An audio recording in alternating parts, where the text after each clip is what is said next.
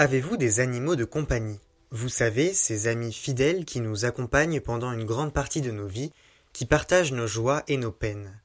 Mais il y a aussi des animaux que l'on ne peut pas toujours avoir à proximité, qui sont des compagnons pour un temps. Le film italo-polonais I.O., réalisé par Jerzy Skolimowski, retrace avec délicatesse et poésie la vie d'un âne.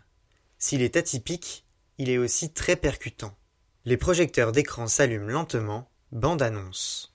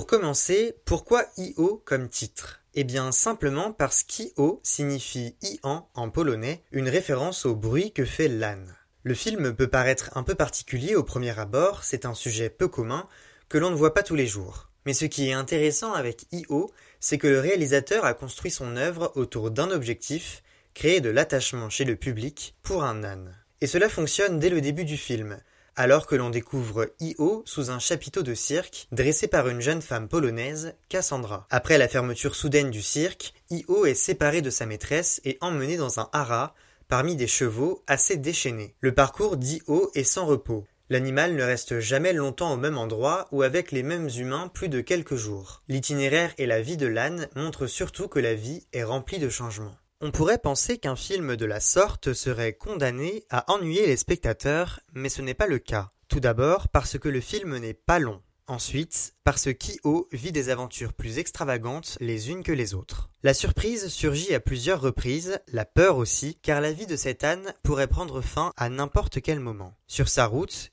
Io croise toutes sortes d'humains. Certains s'attachent à lui et sont tristes de devoir l'abandonner ou se séparer de lui. D'autres ne le considèrent pas à sa juste valeur, quand d'autres font preuve d'une grande dureté et le maltraitent. À travers ce sujet, le réalisateur a souhaité mettre en lumière la condition animale et les liens de celle-ci avec les comportements humains. En effet, Io n'est ni plus ni moins le reflet d'une société qui n'envisage les animaux, qu'ils soient des ânes, des vaches ou des chevaux, que comme des sources de revenus ou d'alimentation.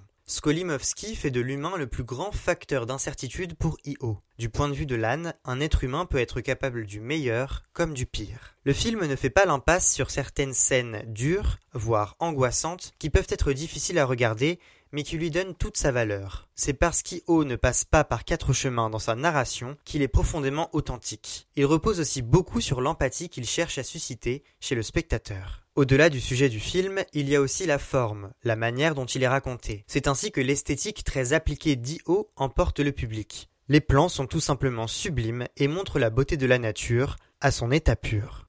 L'eau, le ciel, la terre, les arbres, même l'architecture urbaine n'échappe pas à la caméra de Skolimowski. Le film étire aussi les plans au maximum pour donner une impression de temps long. I.O. est un film contemplatif, une ode à la nature qui nous entoure, qui souhaite s'exprimer. Alors que l'humain en est une part importante, il apparaît toutefois accessoire par la faible part de dialogue tout au long du film.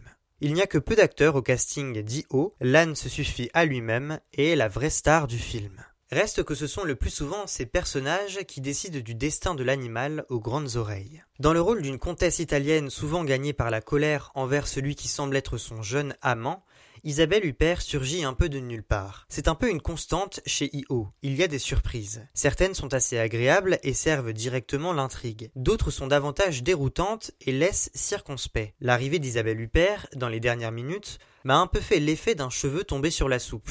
On se demande juste, mais pourquoi? Il y a aussi chez IO la fâcheuse manie d'articuler des scènes à la suite les unes des autres sans forcément donner de contexte. Même si cela stimule l'esprit d'imagination des spectateurs, cela peut aussi déstabiliser. On peut avoir l'impression de ne pas savoir ce qu'il se passe à l'écran et que l'histoire est en train de nous échapper. Pour autant, un autre point, pas des moindres, apporte aussi de la beauté au film, sa bande originale. Celle-ci est un apport considérable à l'ensemble en ce qu'elle est pesante et instille une certaine gravité aux pérégrinations d'Io, tantôt apaisées, tantôt angoissées. À travers elle, c'est comme si les paysages où Io gambade prenaient vie à l'écran. Dans son scénario, le film reste réaliste, ce qui est une bonne chose car le spectateur y voit une certaine crédibilité. Et sans en dévoiler sur l'intrigue, le sort d'Io peut se deviner dans le dernier quart d'heure du film. Le dénouement est fort, mais pas forcément surprenant.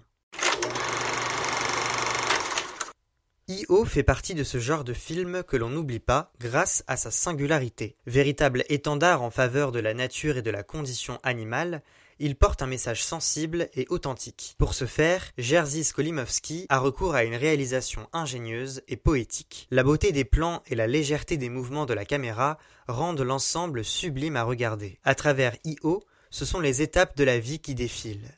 Et bien sûr, un attachement croissant se construit pour ce petit âne, fragile mais ô combien intrépide. Dans le prochain épisode d'écran, on restera à l'étranger pour parler du thriller suédois La conspiration du Caire, réalisé par Tariq Saleh. D'ici là, n'oubliez pas d'aller au cinéma.